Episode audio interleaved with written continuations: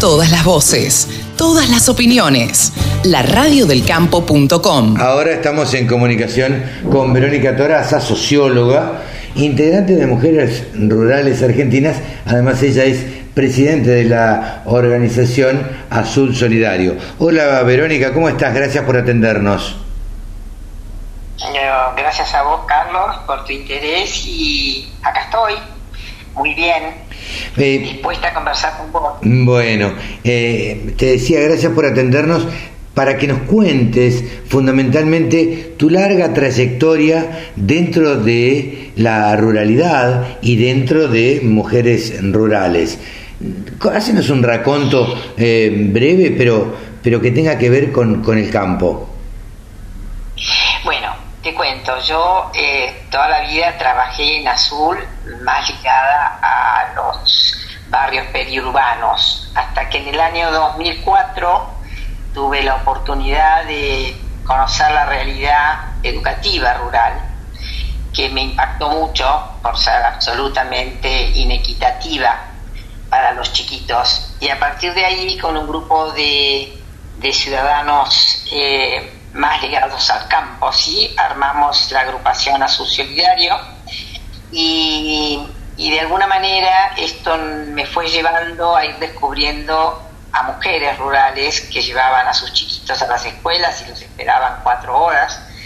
Y dijimos, bueno, a ver, ¿qué, qué, qué podemos aportar a estas mujeres en conocimiento? Porque se las veía inquietas por hacer cosas. Claro. Entonces ahí con el insumo de la lana, que algunas tenían ovejas, eh, primero aprendieron también a escardarlas y, digamos, todo esto fue llevando a este proyecto que se llama Hilados del Azul, que si bien empezó nada más que con el hilado artesanal, logramos una convocatoria y ganamos una convocatoria de la Embajada de Australia que nos permitió hacernos de 15 ruecas y eso fue el puntapié inicial para empezar con 15 mujeres al tema del hilado en escuelas rurales.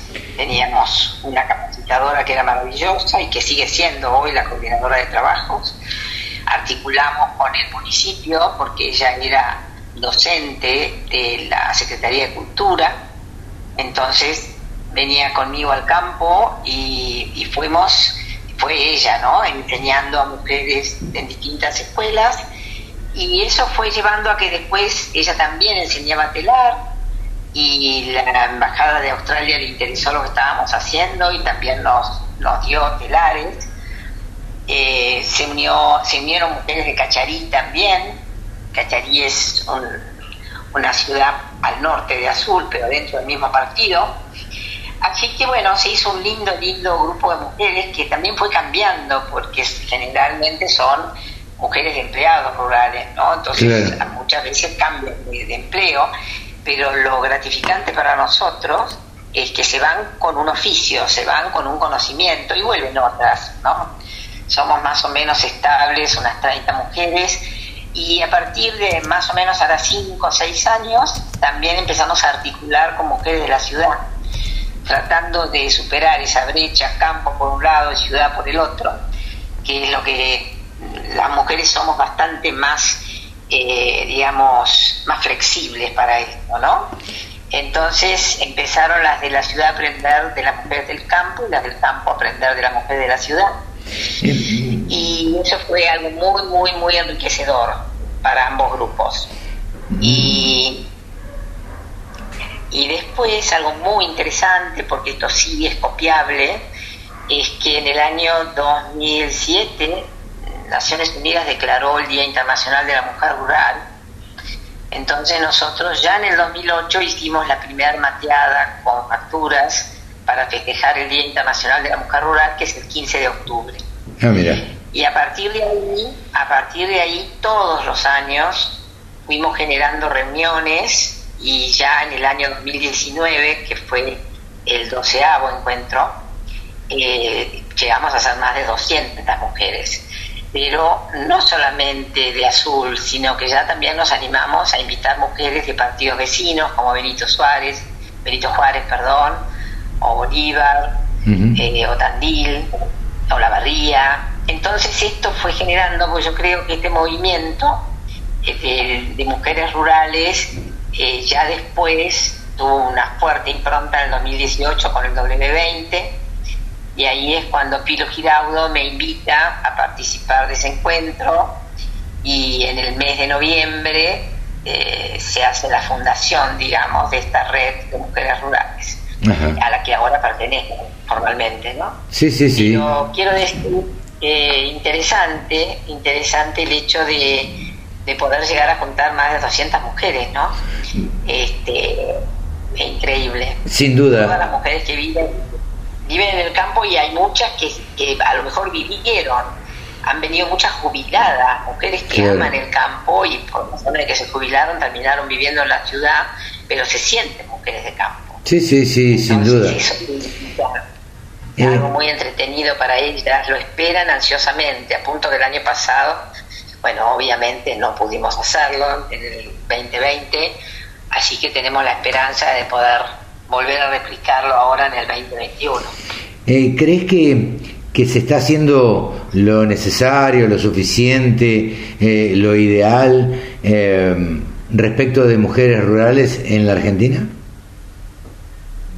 No, nunca es suficiente y te diría que estamos muy, por debajo de lo que por lo menos serían mis expectativas. La verdad que la mujer de campo eh, es casi invisible y hay que darle visibilidad porque tiene muchas capacidades, realiza trabajos inéditos, increíbles al lado de sus maridos. Yo he visto a mujeres ayudando en cesáreas, ayudando a labrar, eh, además de cocinar, además de ocuparse de sus chicos, además de llevarlos al colegio. Realmente son múltiples y, y creo que son muy visibles. Más te digo, nosotros desde Azul Solidario montones de veces charlamos esto, eh, que realmente la mujer de campo, por el solo hecho de acompañar a su marido y estar donde está, debería tener algún ingreso también, porque es muy útil eh, y la verdad que sería un reconocimiento que le empodera como mujer y, seguramente va a ayudar a su arraigo en el lugar, ¿no? Sí, sin duda. Yo creo que la mujer, la mujer, la mujer rural es tremendamente invisible y muy poco reconocida. Es un trabajo que creo que merece realizarse en todos los ámbitos, a nivel de las empresas del sector, a nivel de los productores rurales, a nivel de los profesionales, tanto agrónomos como veterinarios, porque, por ejemplo, te doy un dato, en la, en la Facultad de Ciencias Agrarias de la Universidad de Córdoba, este año hay más inscritas mujeres que varones. no lo puedo creer, mira. sí, anda creyéndolo porque esto me lo acaba de decir. Nosotros ayer tuvimos un encuentro dentro de la dentro de la red de mujeres, nos vamos dividiendo las comisiones y somos varias que tenemos una comisión que nos dedicamos al tema de la educación y capacitación en tecnología y demás. Y la verdad que ese dato me lo dieron ayer una de las docentes de esa facultad. Entonces yo digo, yo también fui docente muchos años en la Facultad de Agronomía de, Azul y de la, de la Universidad del Centro de la provincia de Buenos Aires, y durante 15 años, y fue increíble en 15 años cómo aumentó el número de mujeres en la licenciatura de Administración Agraria. ¿no? Pero increíble, o sea que el espacio está para capacitarse, ahora lo que se necesita que se le dé el espacio para trabajar. ¿no? Este, y en eso yo creo que es bueno que programas como el tuyo se escuchen, porque muchos productores rurales o empresarios se pueden llegar realmente a admirar la capacidad, la lucidez de trabajo que tiene una mujer en el campo. Parecería que no, pero es así, hasta para el manejo, qué sé yo, de todo, de los animales, tiene un, eh, bueno, tiene algo que es muy femenino, ¿no? Eh, sin duda, y eh, hay, múltiple. Sin duda, hay las redes sociales han hecho que si, se visibilice la función, el trabajo de la mujer rural. Hay mujeres que son referentes y que son, digamos, muy activas en las redes sociales y a través de ellas se puede ver un poco el trabajo y el trabajo que hacen eh, al lado de sus maridos, tanto ordeñando, tanto acompañándolo a alambrar, como decías vos, eh, o eh, arriba de una cosechadora o arriba de un tractor. Esto a veces no se podía no se podía ver, no, era imposible verlo. La mujer tenía que estar en la casa, pero bueno, es así, es así. Yo creo que está, lo que pasa que eh, obviamente eh, el empleado rural también a veces es como, a mí me ha pasado como que no, les costó al principio, ¿no? Yo cuando me las llevaba a las mujeres a Buenos Aires, a, la Feria Caminos y Sabores, que a nosotros nos dio un impulso muy, muy grande, porque en el año 2009 llevaron solamente la anhelada y en el año 2019, Carlos, yo te puedo acercar fotos de la cantidad de cosas bordadas en telar, con diseños propios, tiene su marca registrada. En 10 años hubo un progreso increíble, ¿no? Entonces, todo esto, eh, yo creo que en la vida todo es cuestión de oportunidad. Y las oportunidades no vienen solas. Unas veces los descubren, pero las oportunidades tienen que también brindarse. Y yo desafío e invito a los productores rurales y a los empresarios que de alguna manera empiecen a pensar que la mujer que está al lado de su empleado es un capital humano para capacitarlo, reconocerlo, reconocerlo hasta también económicamente. Sí, claro, sí, sí, pagarle las, empresas, las empresas rurales necesitan gente, gente valiosa, y la gente valiosa a veces se va por falta de reconocimiento, porque se aburren, porque no tienen espacio, porque ellas, la mujer de por sí es emprendedora, ¿no? Porque la maternidad también es una manera de decidir hacer algo tan importante como criar un hijo. Entonces, esa, esa, esa aptitud natural yo creo que también tiene que empezar a revalorizarse y descubrirse en las empresas rurales. Y se van a dar una gran sorpresa favorable, ¿no? Cuando los productores rurales este, den ese espacio, esa oportunidad para el crecimiento de la mujer al lado del empleado. Verónica, eh, la verdad es que nosotros te agradecemos, a mí me encanta charlar con las mujeres rurales, tratamos de hacerlo siempre que podemos. Eh, hay veces que por falta de tiempo, disponibilidad, eh, no se puede. Hay veces que tratamos de darle el, mayor espacio posible porque creemos eh, y porque y porque mi madre fue una mujer rural también, este, acompañando a su marido, aunque era profesional y que y, daba clases en una escuela, pero más allá de eso, bueno, soy hijo de una mujer rural y, me encanta el, trabajo que vos haces.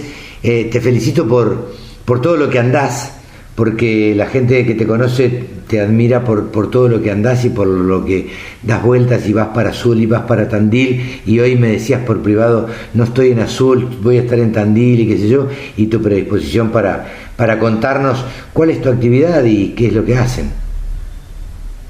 Sí, yo más que nada lo que quiero dejar como mensaje que para avanzar y crecer solo hay que proponérselo. Y la verdad que a veces si, esta propuesta viene de los dos lados, es más probable que el avance y el crecimiento se produzcan, tanto a nivel personal como a nivel de empresa. Y este, hoy cada vez más yo no soy feminista, eh, todo lo contrario, mm. yo soy realmente una persona que respeto muchísimo la mixidad y la complementariedad entre el hombre y la mujer. Pero la mujer hoy tiene que ser empezada a mirar como un factor de desarrollo y de crecimiento a nivel personal, familiar, empresarial, local, en la escuela, en todos lados, porque realmente tiene actitudes, ganas de hacerlo. Sin duda. Verónica, muchas gracias y los micrófonos de la radio del campo a disposición para mujeres rurales eh, para lo que necesiten. Ah, eso sería magnífico que algún día puedas a lo mejor hacer una entrevista con una de ellas, me encantaría. ¿Cómo no? Con, mucho, con mucho gusto, a disposición. Bueno, Un gran saludo. Muchas gracias, Carlos. Verónica, Verónica Toraza, socióloga, presidente de la organización Azul Solidario. 24 horas con contenidos del agro. Llegó la radio del campo.